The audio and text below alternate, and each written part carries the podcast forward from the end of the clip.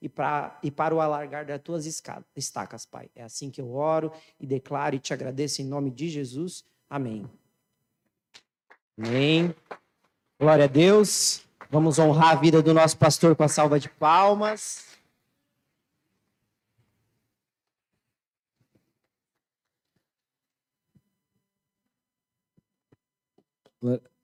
Glória a Deus. Podem se assentar.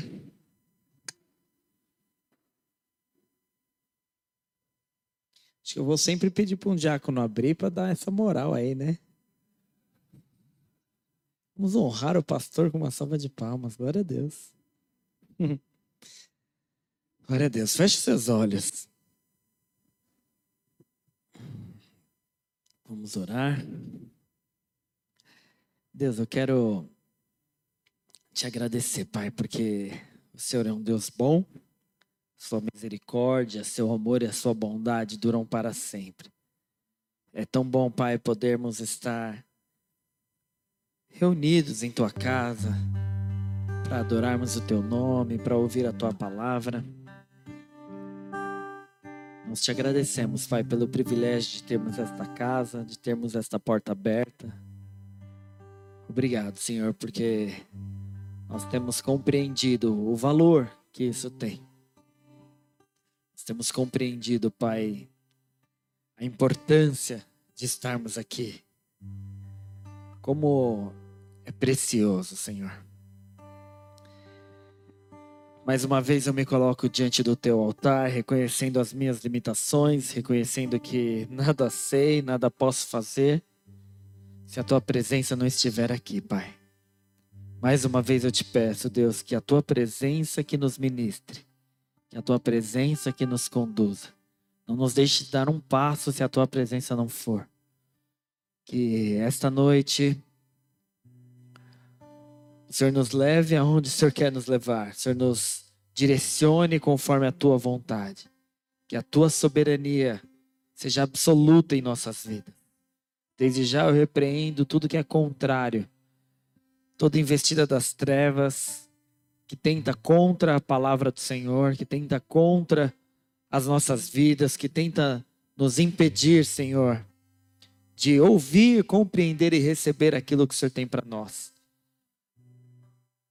Todas as barreiras, Pai, caiam por terra em nome de Jesus. E que o Senhor nos ministre mais uma noite. Coloque os seus anjos ao nosso redor, anjos ministradores, guerreiros venham em nosso favor, Pai, para que nós e a nossa casa possamos ser transformados segundo a tua vontade. Em nome de Jesus Cristo. É assim que oramos e te agradecemos. Amém. E amém. Dá uma salva de palmas a Ele.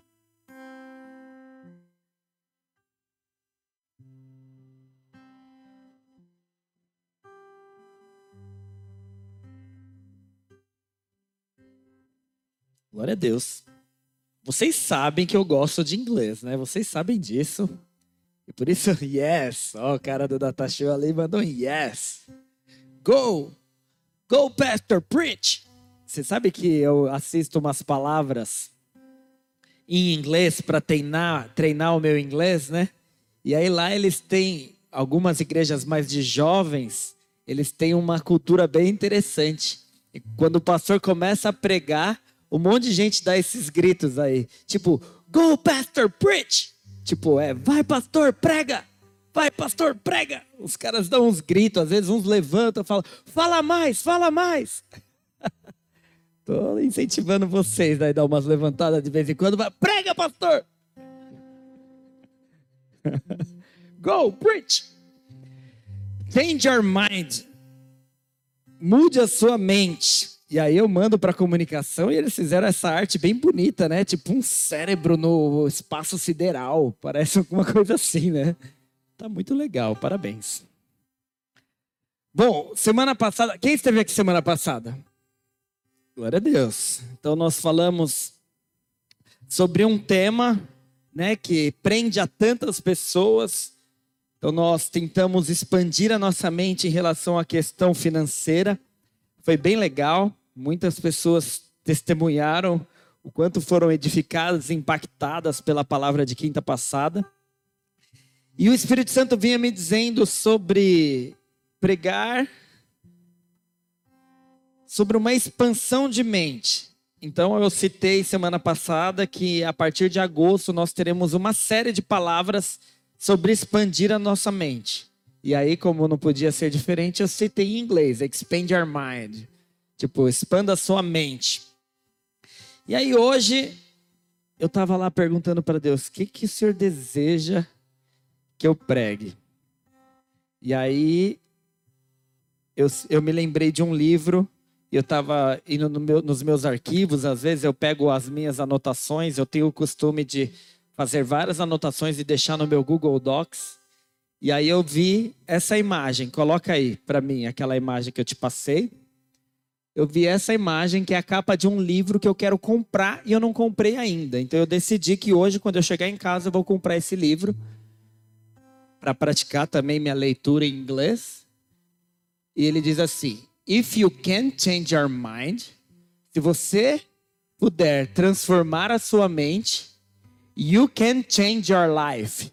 Você pode transformar a sua vida. Vamos repetir? Se você puder transformar a sua mente, você pode transformar a sua vida. Agora fala para alguém que está do seu lado. Se você puder transformar a sua mente, você pode. Fala de novo, você pode transformar a sua vida. Então vamos ler aquele versículo famoso que fala sobre isso, né? Romanos 12, versículo 1.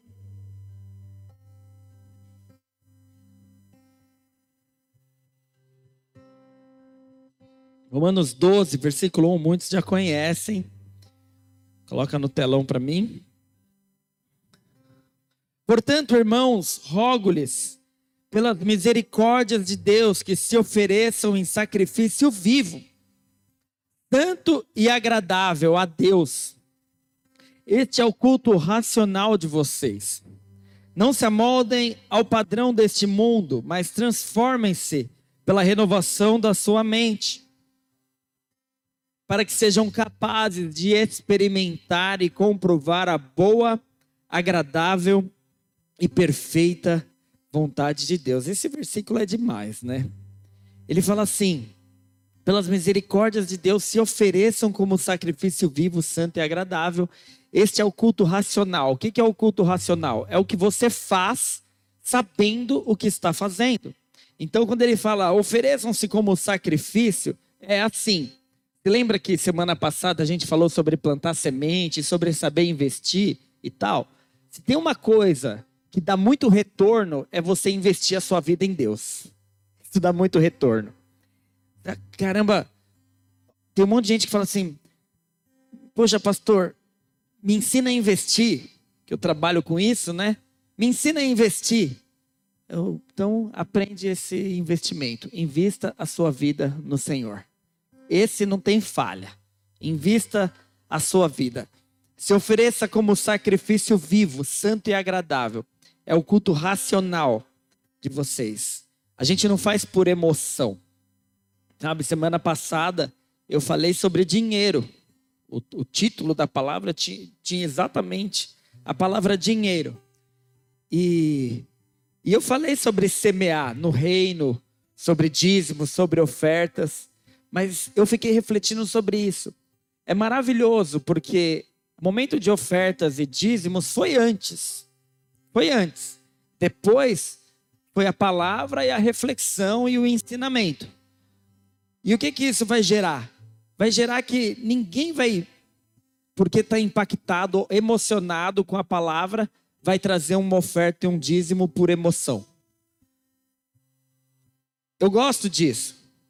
Por exemplo, eu amo os momentos em que a gente faz o apelo aqui e as pessoas aceitam a Jesus. É importante o repetir, a oração, o reconhecer Jesus, né? A gente ora para que o Espírito Santo entre no coração da pessoa, mas é fato também que muitas vezes foi o ambiente, a, sabe, o ambiente emocional ali. Eu já cansei de levar gente para a igreja, principalmente lá na época da Turiaçu, a pessoa aceitava Jesus, chorava pra caramba e nunca mais voltava na igreja.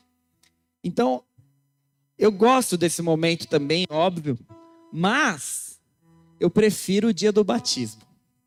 O dia do batismo, para mim, é extraordinário. Sabe por quê? A pessoa se programou. A pessoa pegou uma roupinha que pode molhar, pegou uma toalha, pôs dentro de uma mochila e falou: Eu estou indo lá fazer uma aliança com Deus. Sabe, é racional. É, eu sei o que eu estou fazendo. Quando você vem para a igreja com frequência, não porque aconteceu alguma coisa, eu preciso ir lá, com frequência. Esse também é o seu culto racional. Você fala, eu estou indo lá para adorar a Deus, para ouvir a palavra. Eu estou indo lá. Quando você se planeja para fazer algo para Deus, quando você se planeja para pegar uma escala, quando você se planeja para ir num serviço voluntário, esse é o seu culto racional. Ele continua: não se amoldem ao padrão deste mundo, mas se tra mas transformem pela renovação. Fala, renovação. Pela transformação da mente. Queridos, a renovação, quando fala a palavra renovar, é tornar novo novamente. Renovar, tornar novo novamente. A nossa mente, a gente está aqui neste mundo e a gente é bombardeado com os princípios seculares, que os princípios deste mundo. Então, egoísmo, ganância, é, são princípios seculares. As pessoas querem os próprios interesses e a gente é bombardeado com isso. Todos os dias, sim ou não?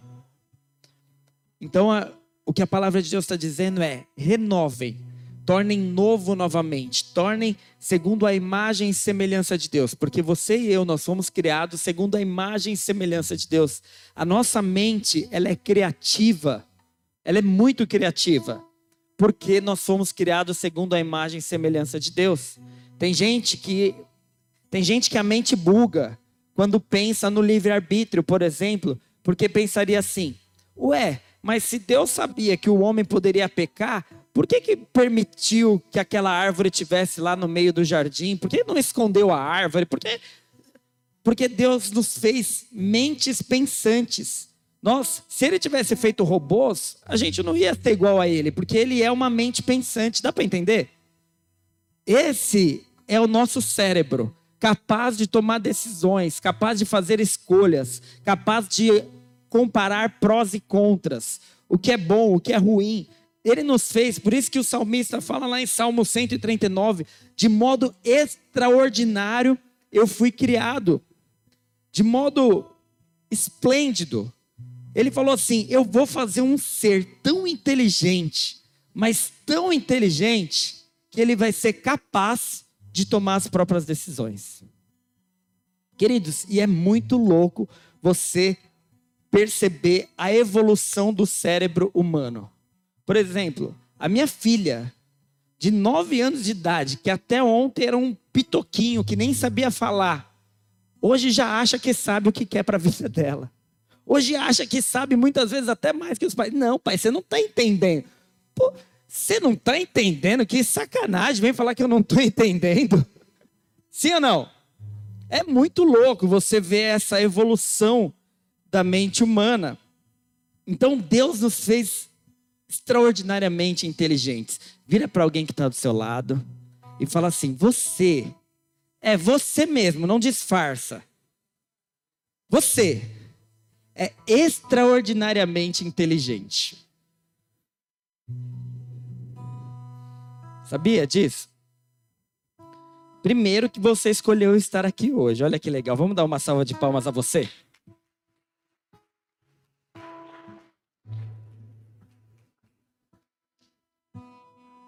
Tem um, um autor best-seller, psicólogo, psicanalista, psiquiatra, ele é tudo quase, chamado Augusto Cury. Quem conhece?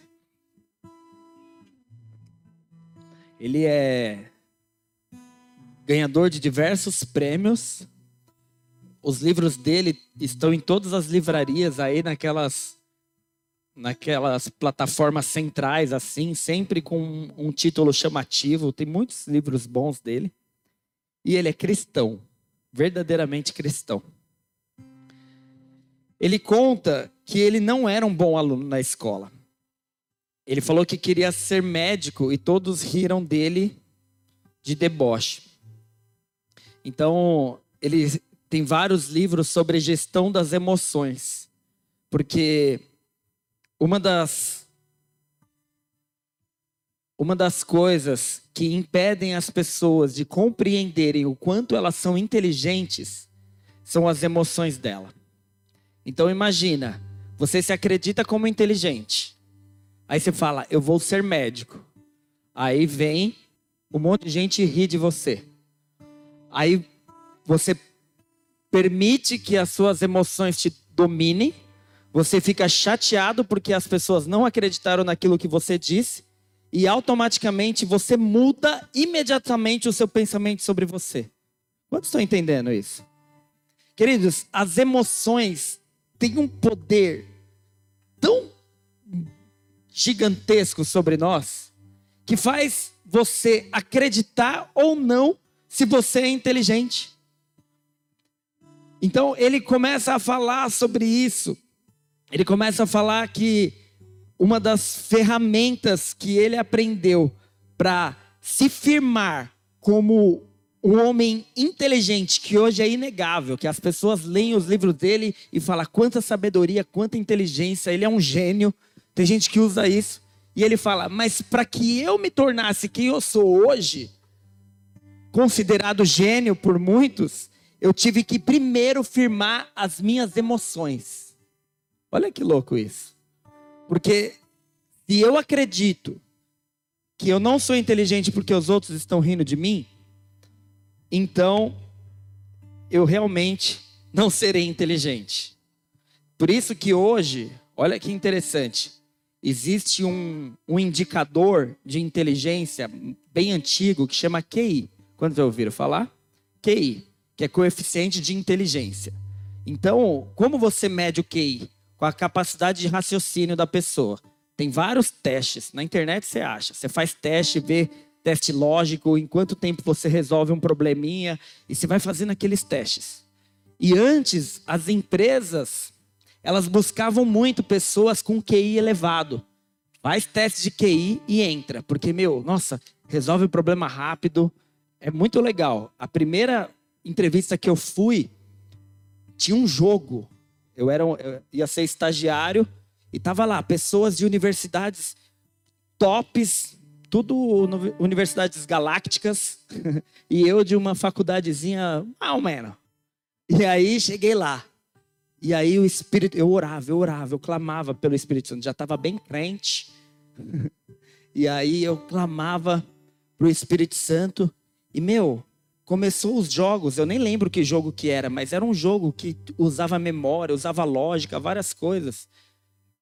E aí eu comecei a jogar e eu acertava as coisas, eu ficava, ô oh, Espírito Santo, obrigado aí. Aí outro, oh, obrigado aí, obrigado aí. E meu, eu passei na frente daquela galera que tava só na. Os caras passaram na Fuvest. Eu não sabia nem o que era isso. Sabia nem falar Fuvest direito. Mas passei. Por quê? Porque eu estava crendo em Deus. Eu estava afirmando a minha identidade em Deus. Então, o Augusto Cury ele fala assim: não espere apoio da plateia. Seja o protagonista da sua mudança, da sua história. Seja o protagonista.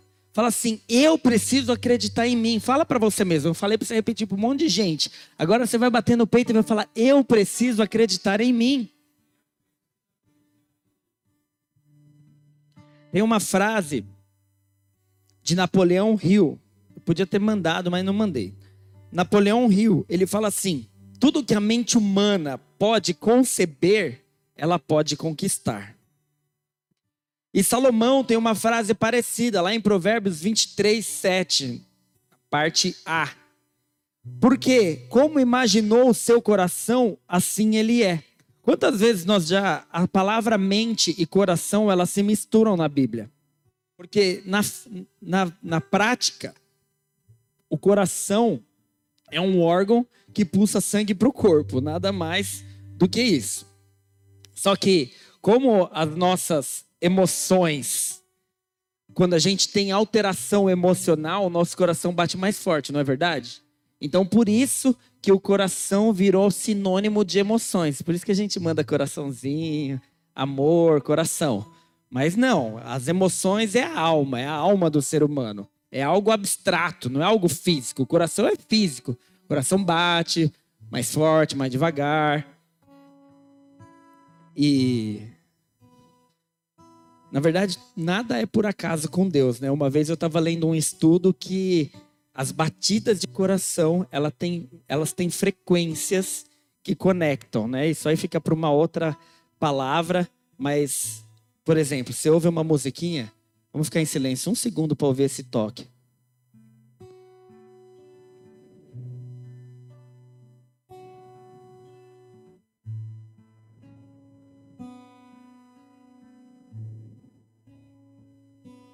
Não é gostoso isso? Eu gosto. Eu poderia parar de pregar e ficar só aqui, de olho fechado.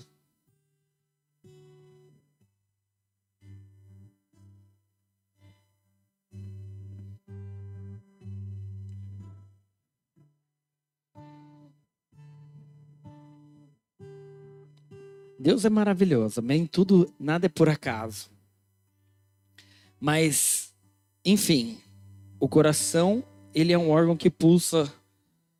Ele não pensa. Mas Salomão fala, porque como imaginou o seu coração, assim ele é. Porque as pesquisas a respeito do cérebro, elas vieram depois. No começo o pessoal só sabia que pensava, mas aonde ficava o pensamento, aí eu já não sei. Será que é na mão? Tipo, não, né? Olha lá, ó, Napoleão Hill. Sumiu aqui para mim. Aqui ainda tá, né?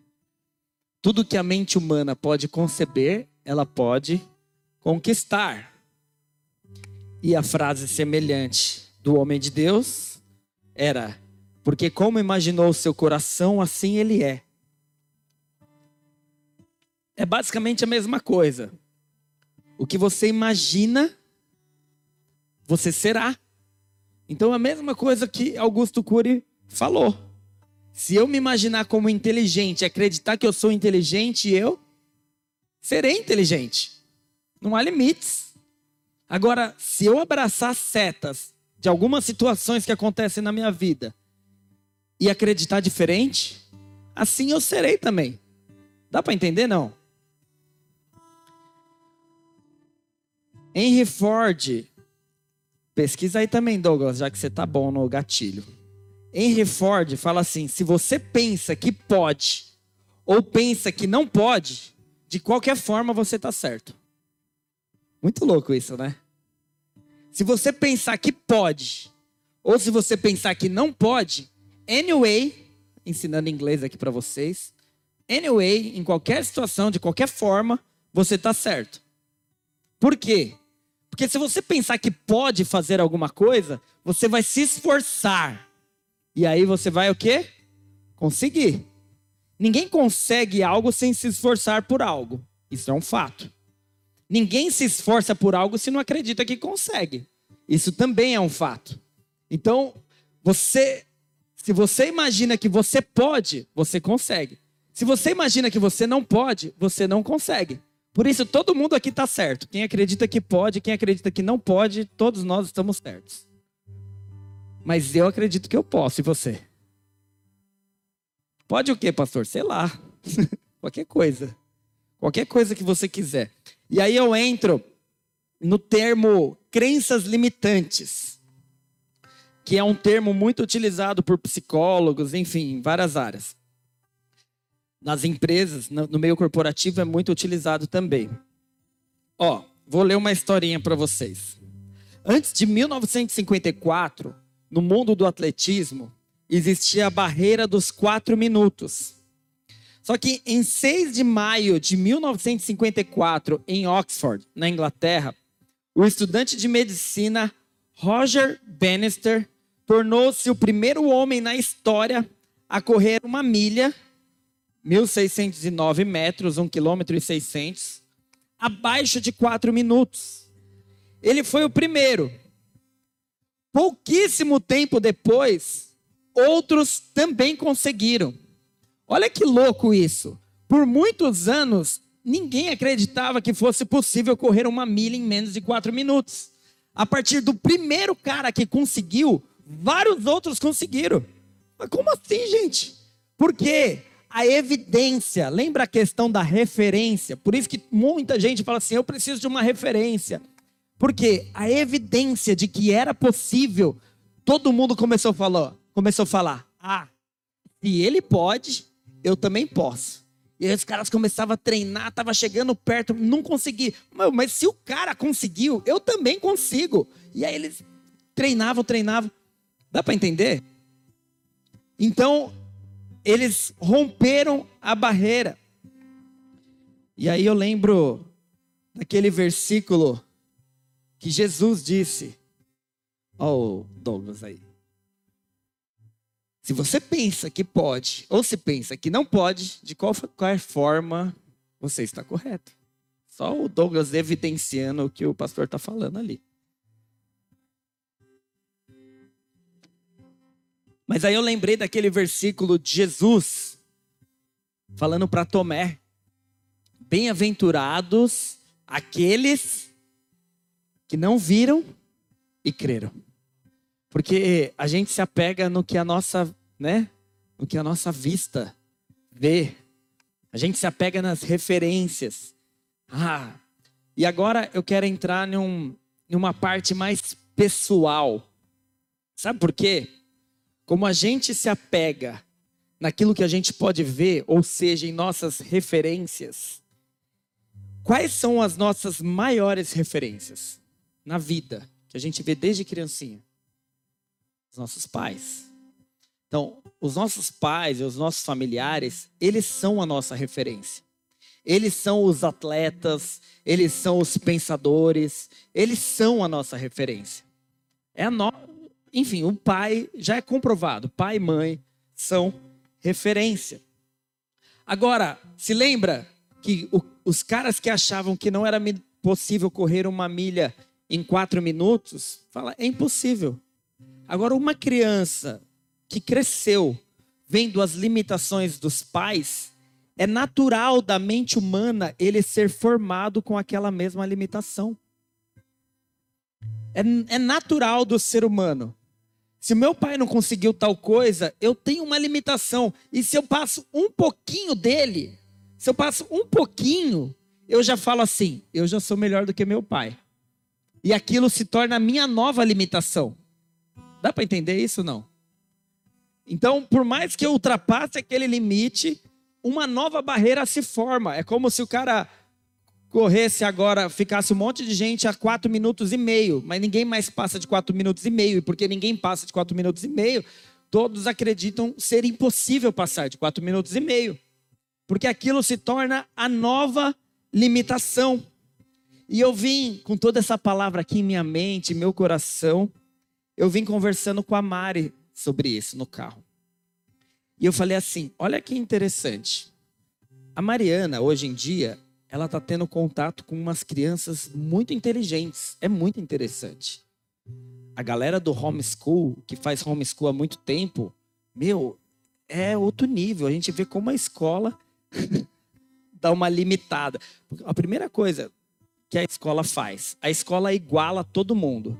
Ninguém pode ser, se tem o mesmo ano, tem que estar tá na mesma série.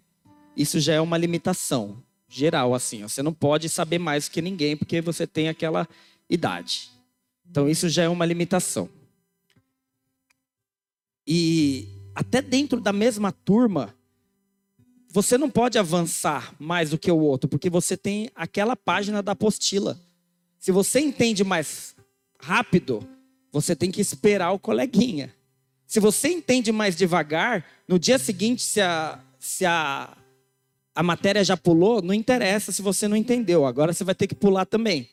Então, assim, a escola ela tenta padronizar algo que não é padronizável, porque o ser humano é diferente.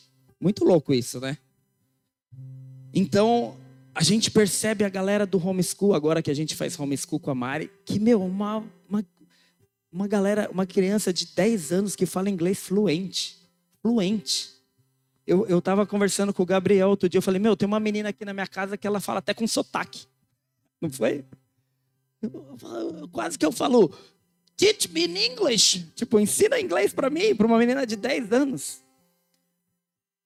Aí eu vim conversando com a Mari, falando assim: eu acabei de matricular ela no inglês, porque eu falava que eu ia ensinar ela, mas aí não dava prioridade, não tinha disciplina e nada dela voar igual essas outras crianças que já falam inglês. Já falam, eu eu posso conversar com elas em inglês.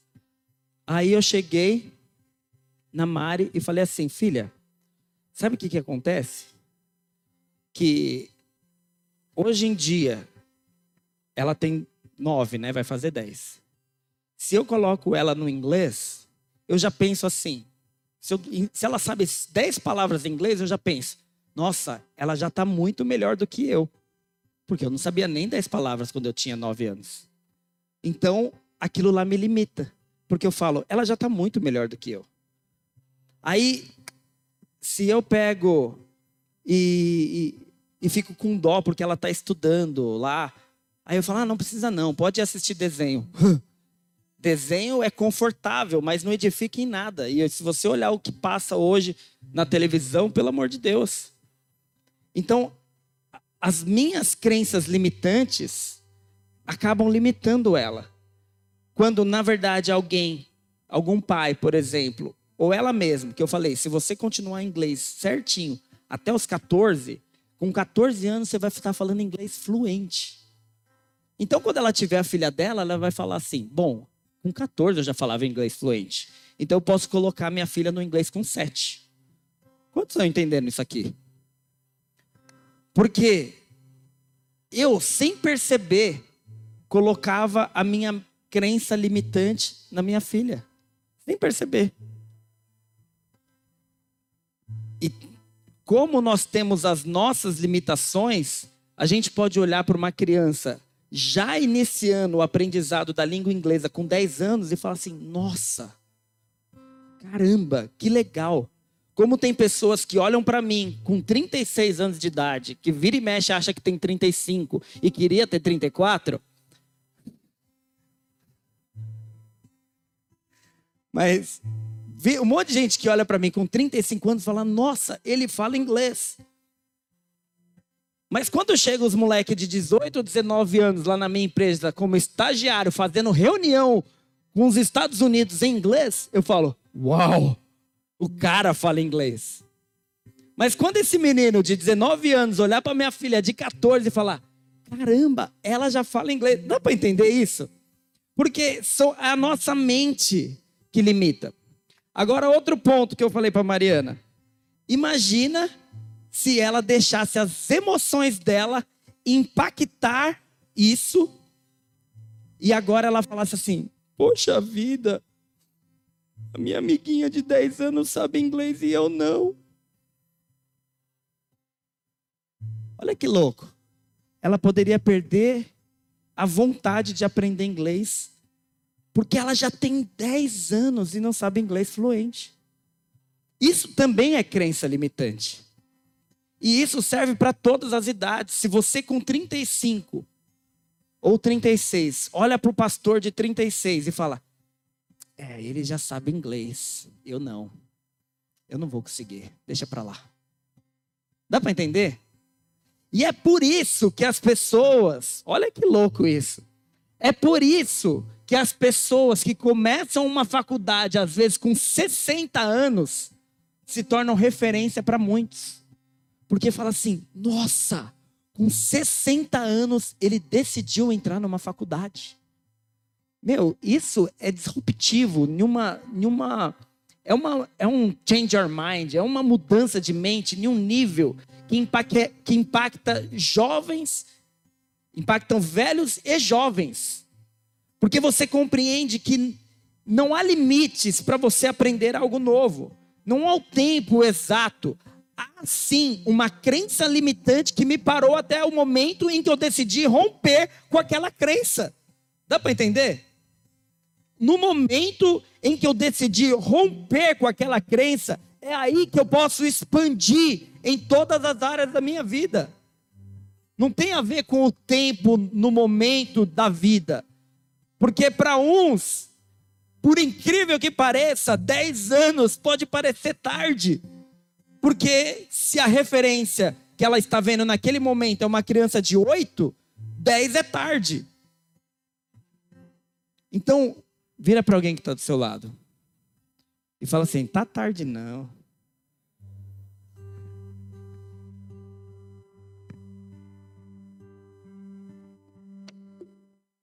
Portanto, não se amoldem ao padrão deste mundo, mas transformem pela renovação da sua mente. Queridos, isso é tão transformador, porque se amoldar ao padrão do mundo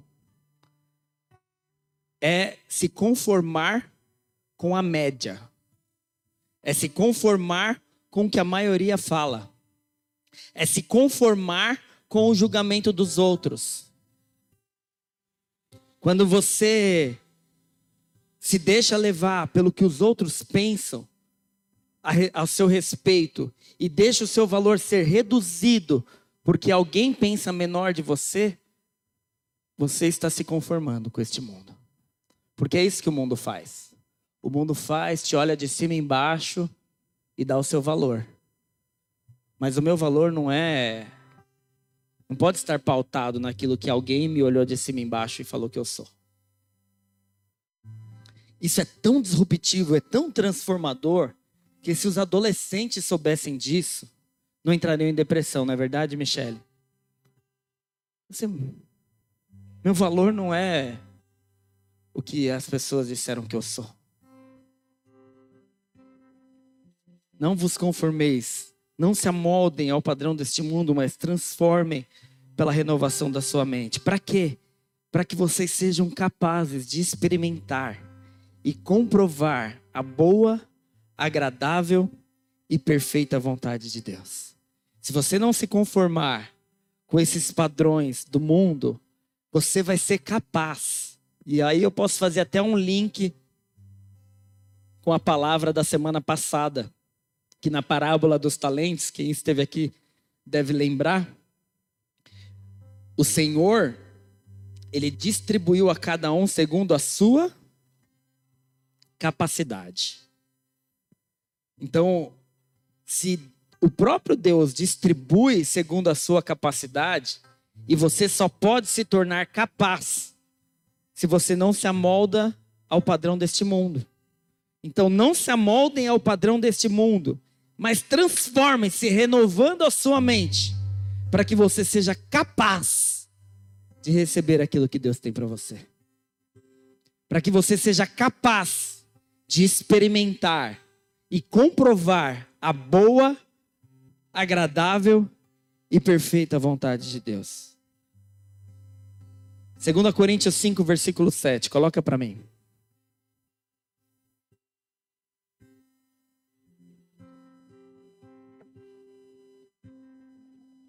Porque não viver, porque vivemos por fé e não pelo que vemos. Coloca na AA para mim, Douglas. Porque vivemos por fé e não pelo que vemos. Por isso nós não podemos nos limitar naquilo que nós vemos. E é óbvio que o ver aqui, ele tem um sentido muito mais amplo do que a visão. Aquilo que, eu, aquilo que é palpável, aquilo que eu vejo, aquilo que eu ouço, aquilo que me rodeia. Eu não posso me pautar naquilo que as pessoas pensam de mim. Se eu estou no meu trabalho e as pessoas falam, hum, isso aí não vai mandar bem, isso aí não vai. Se aquilo influencia a sua performance, ou seja, se ninguém tivesse falado aquilo para mim, eu seria melhor. Opa, então já está errado. Ah, não, porque se ninguém tivesse falado que eu sou fraco, eu teria sido forte. Não, você é forte, você é forte. Se ninguém tivesse falado que eu sou burro, eu teria sido inteligente. Não, se você é inteligente, você é inteligente.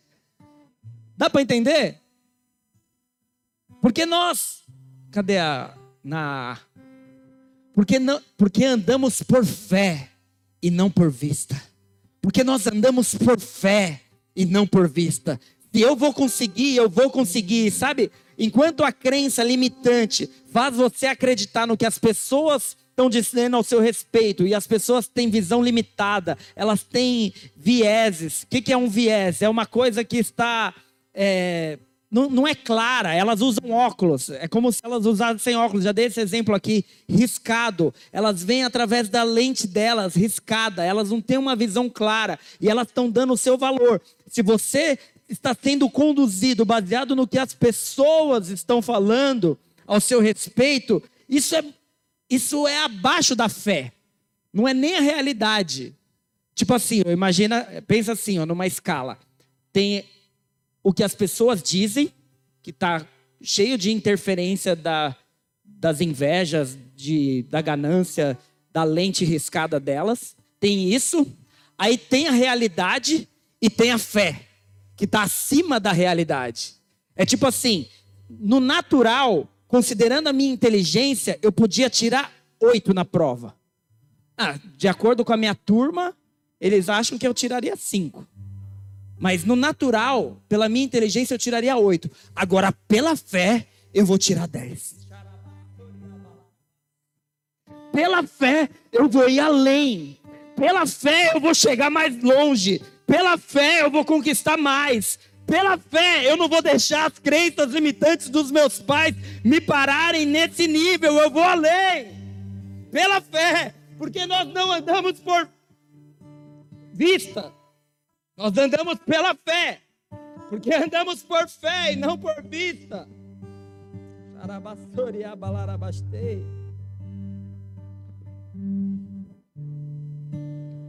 E é aqui que entra Queridas, eu estava comentando que nas empresas, antes as pessoas procuravam muito quem tinha QI alto. Só que depois de um tempo, evolução do, do RH, né, do capital humano, recursos humanos e tal, eles começaram a perceber que tinha um monte de gente que era muito inteligente, mas era arrogante. Eles olhavam só para os inteligentes, esse cara se tornava um diretor e ele tratava todo mundo mal. Aí o que acontecia? Todo mundo pedia para sair. E essa empresa nunca conseguia reter talentos, nunca conseguia reter gente, pessoas boas. E o mandorinho só não faz verão. Aquele diretor, por mais inteligente que ele fosse, se ele não tiver ninguém ao redor dele ajudando ele, ele não consegue nada. Aí as pessoas começaram a perceber: esse cara, ele fica bravo muito facilmente. Ele até tem o QI alto. Só que o QE dele, que é o coeficiente de inteligência emocional, é baixíssimo. Aí ele fala assim: "Nossa, esse cara é muito fera. Mas basta alguém falar para ele: "Hum, você não vai conseguir". Ele abraça essa seta e ele acha e ele não consegue mesmo. Então esse cara tem um QI muito alto. Mas o QE dele, coeficiente de inteligência emocional, é fraquíssimo. Dá para entender? Se a sua performance no trabalho ou tudo que você faz na vida, as suas emoções te impedem de ir mais longe, de fazer mais, de ir além, então quer dizer que o seu QE é baixo. E aí, sabe que as empresas chegaram à conclusão?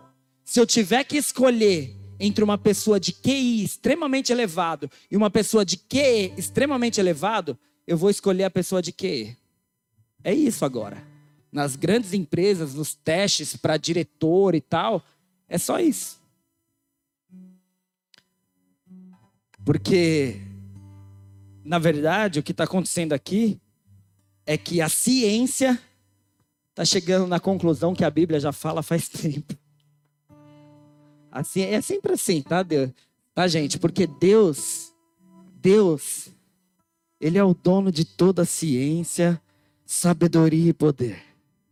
Ele é o dono de todas as coisas. Ele conhece o fim desde o princípio. O que, que é a fé, queridos? Alguém sabe me dizer o que é a fé?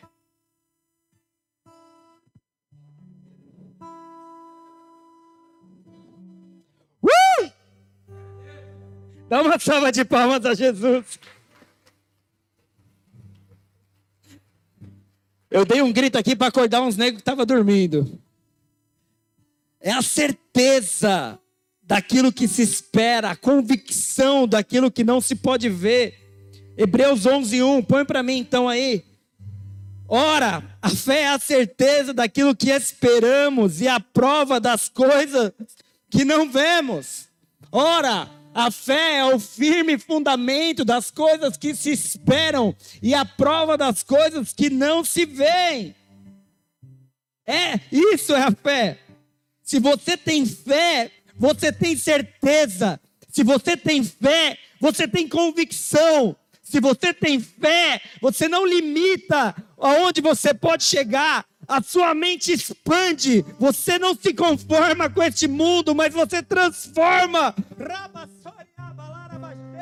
E o Senhor te trouxe aqui hoje para renovar a sua fé. Você vinha recebendo ataques das trevas para que a sua fé fosse diminuída, para que a sua crença naquilo que você pode produzir, que você pode viver, seja reduzida. Mas o Senhor te trouxe aqui para falar: você vai além além do que os seus pais foram, além do que a sua mente imaginou que você chegaria, porque nem olhos viram, nem ouvidos ouviram, nem subiu ao coração humano aquilo que Ele tem preparado para você.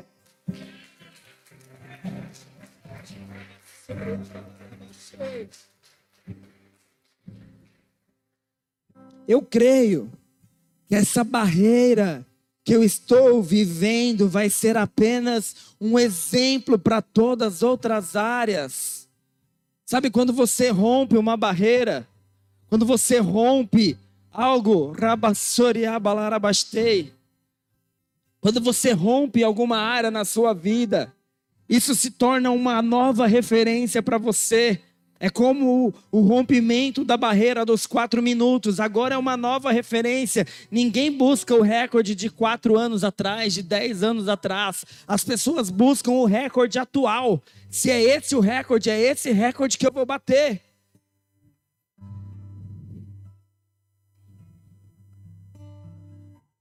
Eu mesmo, pessoalmente, já venci inúmeras barreiras na minha vida, mas ainda tem algumas esses dias eu estava em algum lugar que eu não lembro aonde. Ah, num restaurante. Tava num restaurante, estava passando um atletismo lá. Como eu tô por fora do esporte, eu não sei nem se está rolando Olimpíadas. Tipo assim, se tivesse Olimpíadas rolando, eu não saberia. Eu tô por fora do esporte, confesso. Mas eu só vi um cara correndo, correndo, correndo, correndo. Uma barra nessa altura mais ou menos, e ele pula, se contorna inteiro assim, ó, e cai num colchão. Uma barra dessa altura aqui, mais ou menos. Caramba, como o cara consegue sair do chão e pular de costas um negócio dessa altura? Tipo, tava eu, Ana Paula e a Mari, eu parei todo mundo, elas estavam conversando, falei, olha aquilo, como se eu nunca tivesse visto esse esporte na vida. Falei, como o cara consegue pular aquela altura, gente? Alguém me explica aí? E agora eu lembrei disso, porque aquilo é uma barreira. Tem, no atletismo tem o salto com barreira, né? Então, aquilo é uma barreira. Existem barreiras na sua vida e que você sabe que você precisa romper. Assim como eu sei que existem barreiras na minha. E não compara a sua barreira com ninguém. Porque o problema é esse, as pessoas comparam as suas barreiras com os outros. Falam, mas o fulano que tem a minha idade já rompeu essa barreira há 15 anos atrás, eu sou um não sei o quê. E aí se xinga e permite que seu valor vai lá embaixo. Não interessa quem rompeu a barreira, quando, em que ano. É, acontece que essa é a minha barreira agora. E eu preciso romper a minha barreira. Porque você talvez tenha já rompido a barreira que é minha, eu já rompi a que é sua. Não importa. A verdade é que eu tenho barreiras para serem rompidas. E eu tomei uma decisão, gente. Eu vou romper elas. Eu tomei essa decisão. Eu vou romper elas. Tiago 4, versículo 3 diz assim: Quando pedem, não recebem, pois pedem por motivos errados, para gastar em seus próprios prazeres.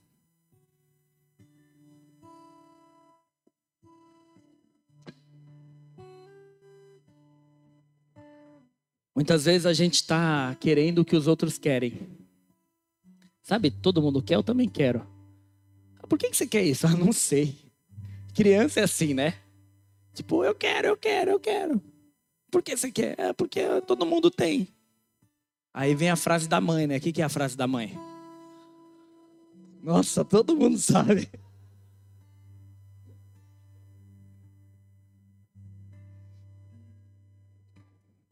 Eu creio que eu posso ser um pai melhor. Eu creio que eu posso ser um marido melhor.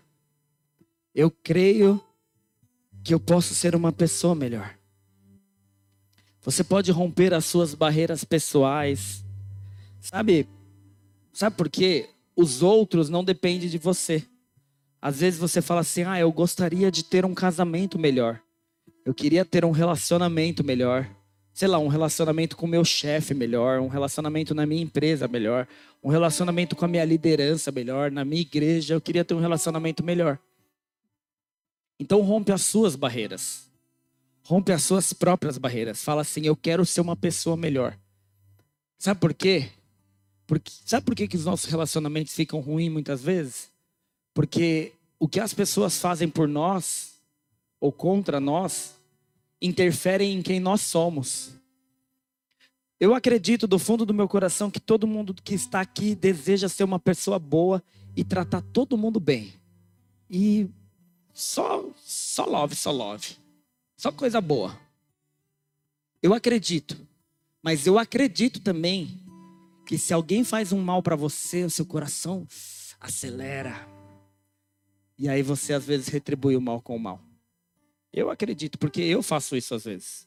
E eu me arrependo, Senhor, aqui no teu altar. Mas sabe o que é isso? É você permitindo que a atitude do outro interfira em quem você é. Porque você é originalmente bom. Você quer ser bom, você quer fazer coisas boas. Então, quando você faz o mal, é porque você está permitindo que outros interfiram na sua ação. Sabe o que é mudança de mente? Nessa área que eu estou falando agora? Mudança de mente é falar assim: independente se me tratarem mal, eu não vou tratar ela mal de volta. E é esse o conceito implícito na frase de Jesus quando ele fala: se alguém bater de um lado, dá o outro. Ele está ensinando assim, ó, a sua ação não pode depender da ação do outro. Isso é mudança de mente. O dia que nós conseguirmos fazer isso, e a gente só consegue, a gente só consegue corrigir um erro. Qual que é o primeiro passo? Reconhecer que está errado. Eu só consigo viver isso se eu compreendo que quando eu permito que a ação da pessoa interfira na minha, eu estou errado. Porque aí você vai ficar mais atento. Sabe, de vez em quando a Mariana desobedece falar baixinho que ela tá lá em cima. De vez em quando ela desobedece e depois ela se arrepende, ela fica muito triste. Ela chora, ela pede perdão. E aí eu já vi várias vezes ela falando assim: "Pai, eu não consigo, eu não consigo". Uma criança de nove anos se deparando com a sua natureza pecaminosa. Eu não consigo. Aí eu falei, aí eu falo: "Filha, o fato de você estar tá arrependida agora já mostra que você não é uma pessoa má. Você quer fazer o bem. Mas sabe qual que é o problema? É que você está desatenta. Quando você peca, quando você erra, e agora eu estou falando para todos vocês, é porque você está desatento. Por isso que a Bíblia fala: vigie e ora, ora sem cessar, vigie o tempo inteiro. Eu lembro que tinha uma. Eu trabalhava numa empresa, já contei essa história algumas vezes, mas a pessoa que me treinava era tão bravona, ela me colocava tão para baixo. Eu era estagiário e eu tinha que ficar datilografando o cheque para pagar o salário da empresa inteira. E era tipo um formulário grandão assim, ó. Era aqui em Guarulhos a empresa. Se eu errasse um cheque, tipo, eu ia ter que mudar lá no sistema, porque o número do cheque estava relacionado a uma pessoa. E eu tinha que digitar o nome dela, o valor que ela ganhava, digitar tudo lá na datilografia. Já mostra a minha idade, né? Aí eu ficava. Se eu errasse uma letrinha, mano, essa mulher. Nossa, não acredito que você fez isso. Ela julgava a minha inteligência, ela nem sabe onde eu chegaria hoje como profissional. De vez em quando eu tenho curiosidade, eu já procurei ela no LinkedIn para saber onde ela está. Porque com certeza, hoje eu devo ter a idade que ela tinha naquela época. E profissionalmente estou melhor do que ela estava naquela época. Por isso não pode ninguém deixar ninguém julgar o seu valor. Eu era um jovem. E ela só faltava me xingar, mas me colocava para baixo, meu coração apertava. E não é bom você ser maltratado. Hoje, grandes empresas, você pode denunciar isso como abuso emocional. Você, você denuncia hoje, não pode. Mas naquela época ela fazia isso. Aí eu já tinha virado crente também, né? Era na época que eu tinha uns 18, assim. Aí eu começava a pedir para o Espírito Santo: me dá um espírito de perfeição e excelência. Me dá um espírito de perfeição e excelência. Não deixa eu errar, não deixa eu errar, não deixa eu errar. E cada teclado era uma oração. Queridos, eu terminava todos os salários do mês sem errar um cheque. Porque eu estava atento. Sabe? Vigiando e orando. Literalmente, tudo que a palavra manda, vigia e ora. Então é isso que eu falo para Mari. Se você ficar atenta, eu não posso desobedecer meus pais, eu não posso desobedecer meus pais. Você vai passar pelas questões e vai. A mesma coisa nós. Se você fala assim, eu não vou pecar, eu não vou deixar que aquela pessoa me influencie. E você sabe, queridos, igual eu sabia que a hora que eu fosse datilografar cheque era o momento de tensão. Então eu ia ficar vigiando e orando. E na verdade, qualquer momento que eu fosse ter qualquer interação com aquela mulher, que tem o nome de uma irmã minha, nunca mais esqueci o nome dela. Eu sabia que o clima ia ficar tenso, então eu tinha que ficar orando. Espírito Santo, me ajuda. Isso é vigiar. Sabe, o dia que cada um de nós entendermos essas verdades, eu não posso permitir que nada e nem ninguém interfira quem eu sou. Eu tenho um valor que foi dado por Deus. Eu fui criado à imagem e semelhança de Deus. E nada vai impedir que eu, de que eu chegue aonde Deus quer que eu chegue. Nada vai impedir. O que Deus tem para mim é meu e de mais ninguém. Mude somente. Change your mind. Feche seus olhos.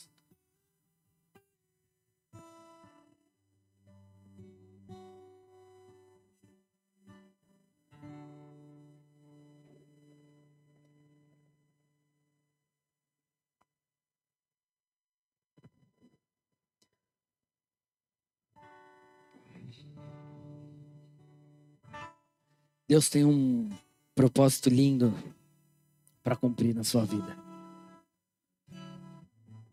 Deus tem algo extraordinário para realizar ainda, além do que ele já realizou. Quando você olha o que ele já fez, já é motivo de gratidão, já é motivo de,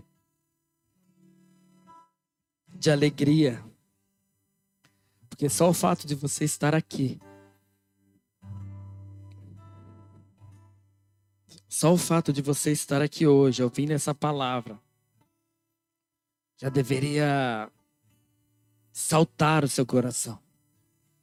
Obrigado, Jesus. Obrigado, Jesus. Porque o Senhor não me julgou conforme os outros me julgam. Você, o Senhor não me olhou conforme os padrões deste mundo. Sabe, até mesmo por causa dos seus pecados. Segundo a lei, por causa dos nossos pecados, nós deveríamos ser sim condenados. Mas vocês lembram da história daquela mulher adúltera? Ela adulterou, ela merecia ser apedrejada. Os homens trouxeram ela segundo os seus próprios padrões. E você pode perceber que o padrão do homem é equivocado porque eles trouxeram a mulher, mas não trouxeram o homem adúltero. Padrões equivocados. Pecadores julgando outros. E Jesus fala para aqueles pecadores que queriam apedrejar ela. Ele fala: Quem não tem pecado que atire a primeira pedra. E todos soltam as suas pedras. Porque ninguém tem capacidade de te julgar. Ninguém poderia ditar o seu valor. Ninguém poderia fazer isso. Agora, o único que poderia, porque é o único que não tem pecado algum, ele pergunta para aquela mulher e fala: Onde estão os seus acusadores? Ninguém te acusou, ninguém te condenou. Eu também não te condeno. Vá e não peques mais. Vai e não peques mais. Vai vida e viva a vida que eu tenho para você. Não deixa ninguém limitar aquilo que eu tenho para você, filho. Filha, não deixa ninguém limitar aquilo que eu tenho para você. Viva por fé e não por vista.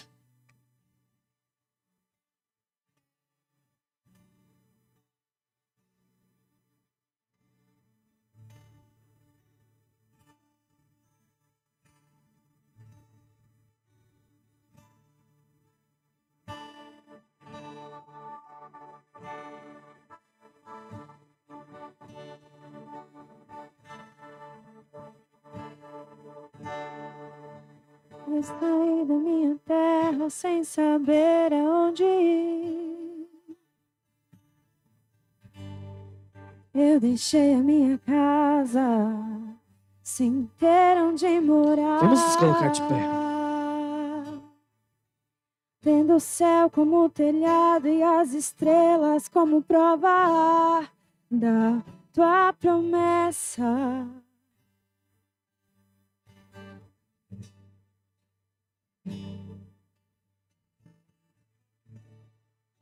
Eu tenho um firme fundamento de tudo que eu espero. Porque no fim das contas, você sempre foi fiel.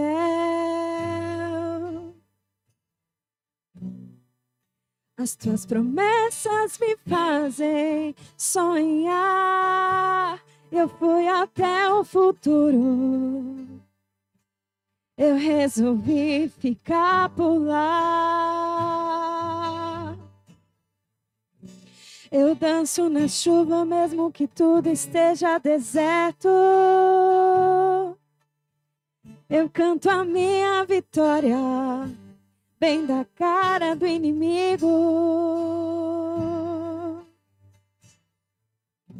Celebro a minha cura, mesmo que eu sinta dor.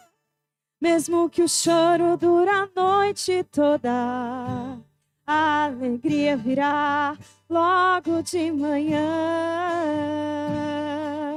Eu já não ando pelo que eu vejo, eu já não vivo pelo que eu sinto, é só pelo que eu sei, é só pelo que eu sei. Eu já não ando pelo que eu vejo, eu já não pelo que eu sinto, é só pelo que eu sei, é só pelo que eu sei. Oh, leva-me pela estrada da fé, aonde outros que andaram não erraram.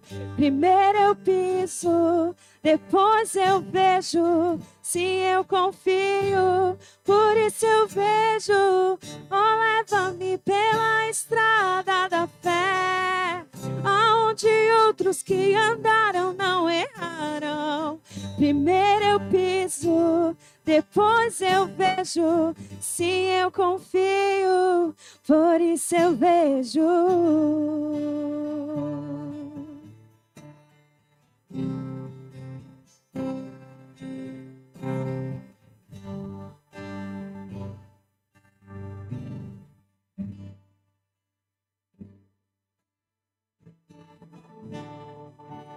Eu saí da minha terra sem saber aonde ir.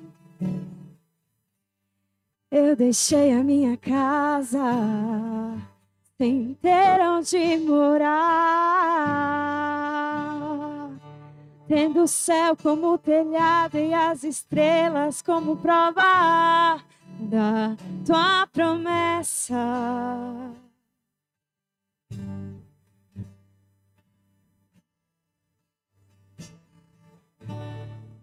Eu tenho um firme fundamento de tudo que eu espero. Porque no fim das contas, você sempre foi fiel.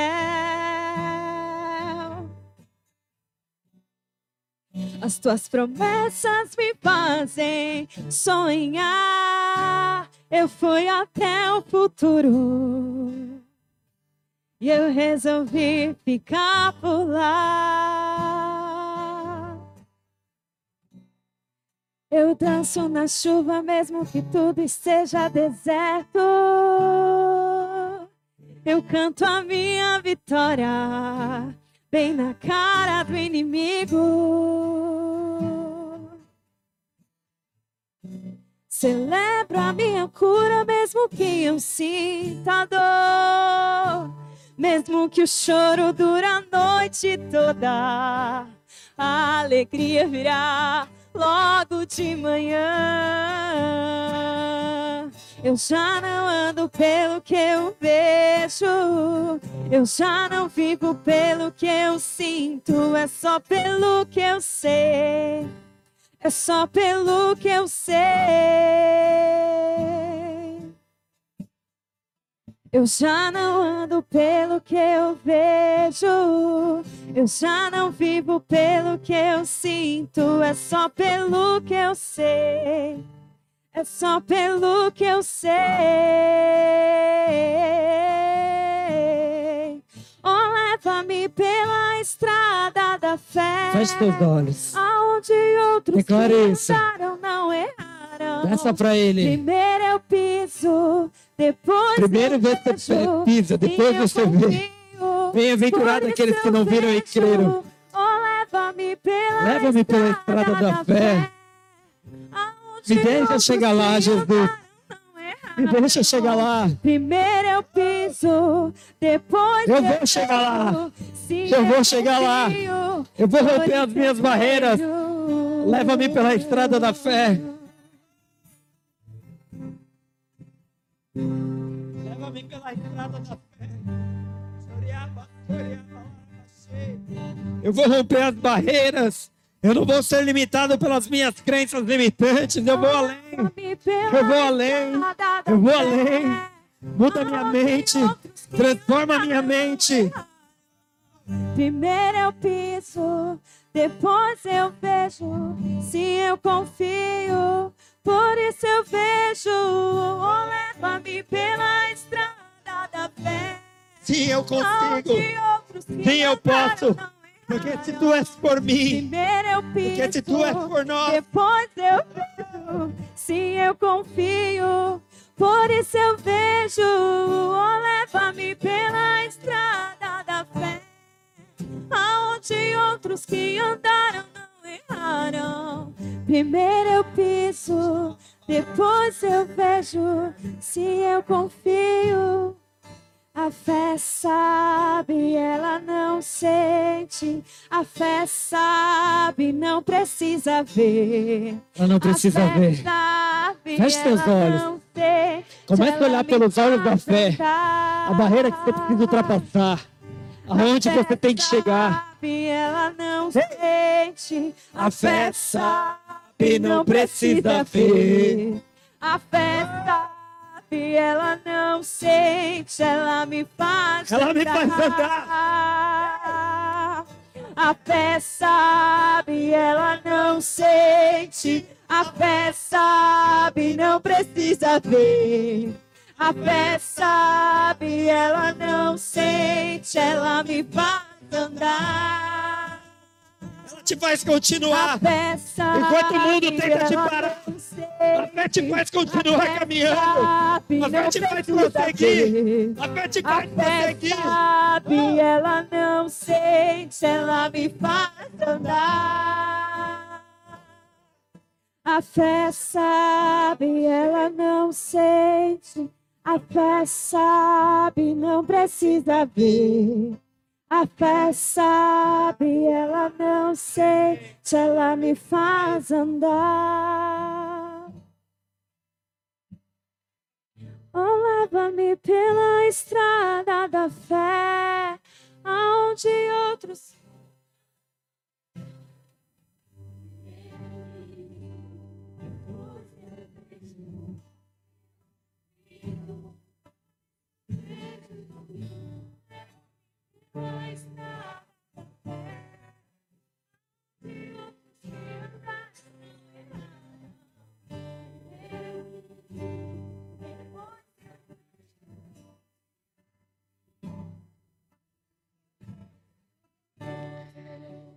Eu gostaria de fazer um convite. E para isso, eu peço para que todos permaneçam de olhos fechados. Mas a palavra de Deus diz que Deus amou o mundo de tal maneira que deu o seu único filho para que todo aquele que nele crê não pereça, não morra, mas tenha vida eterna. A gente pode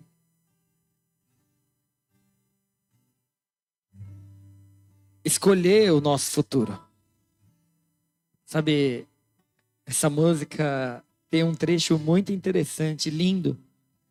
Para mim é uma revelação de Deus.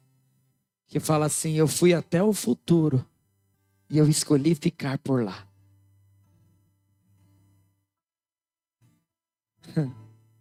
Tem um hino cristão que minha mãe cantava quando eu era criança, que falava assim: Hoje tu tens a escolha, vida ou morte, qual vais aceitar.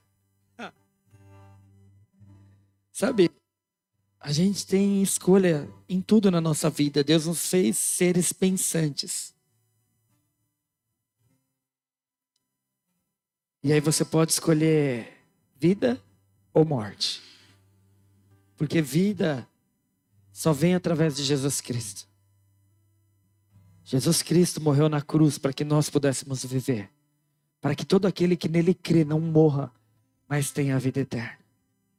Quando você escolhe por Jesus, você fala: Eu quero a vida. Mas quem não crê já está condenado, é o que diz a palavra de Deus. Não sou eu que estou falando, é a Bíblia. Então, se você aceita Jesus e você tem Jesus como seu único e suficiente Salvador, e você procura e busca viver a verdade da palavra de Deus, então, pelos olhos da fé, você pode dizer o que essa música diz. Eu quero ir até o futuro, porque eu sei que lá no futuro eu sou, eu sou muito melhor do que eu sou hoje. Lá no futuro eu sou uma pessoa melhor. Lá no futuro eu cheguei mais longe por, pela fé. Lá no futuro eu tenho Jesus. E no ápice do futuro, eu estou na glória. Eu estou com Ele. Eu fui até o futuro e eu escolhi ficar por lá. Se você deseja aceitar Jesus Cristo como o único e suficiente Senhor e Salvador da sua vida, eu quero te convidar. Coloca a mão no seu coração. Decida por Ele, escolha por Ele. E repete essa oração comigo, diz Senhor Jesus. Senhor Jesus. Eu escolho você. Eu escolho você. Porque eu ouvi a tua palavra. Porque eu ouvi a tua palavra. E eu compreendi a tua palavra. Eu compreendi a tua palavra. E a tua palavra diz. E a tua palavra diz. Que todo aquele que, todo aquele que crer em ti. Que crê em ti. Não irá morrer. E eu creio em ti, Jesus. E eu creio em ti, Jesus. E eu te reconheço. Eu te reconheço. Como meu único. Como meu único. E suficiente. E suficiente. Senhor e Salvador. Senhor e Salvador. Escreve o meu nome no livro da vida. Escreve o meu nome no livro da vida. Me dá a vida eterna. Me dá a vida eterna. Porque a partir de hoje. Porque a partir de hoje. Eu escolho. Eu escolho ir até o futuro. Ir até o futuro. E permanecer por lá. E permanecer por lá. Porque eu sei. Porque eu sei. Que nem olhos viram. Que nem olhos viram. Nem ouvidos ouviram. Nem ouvidos ouviram. Nem jamais subiu ao meu coração. Nem jamais subiu ao meu coração. Aquilo que o Senhor tem preparado para mim. Que o Senhor tem preparado e eu recebo. E eu recebo. 100%. 100% do que o Senhor tem para mim. Do que o Senhor tem para mim. Obrigado, Jesus. Obrigado, Jesus. Nesta noite. Nessa noite. Eu não me conformo com o mundo. Eu não me conformo com o mundo. Mas eu transformo. Mas eu transformo. Pela renovação da minha mente. Pela renovação da minha mente. Para que eu possa experimentar. Para que eu possa experimentar. A sua boa. A sua boa. Perfeita. Perfeita. E agradável vontade. E agradável vontade. Obrigado, Jesus. Obrigado, Jesus. Em teu nome eu oro. Em teu nome eu oro. Amém.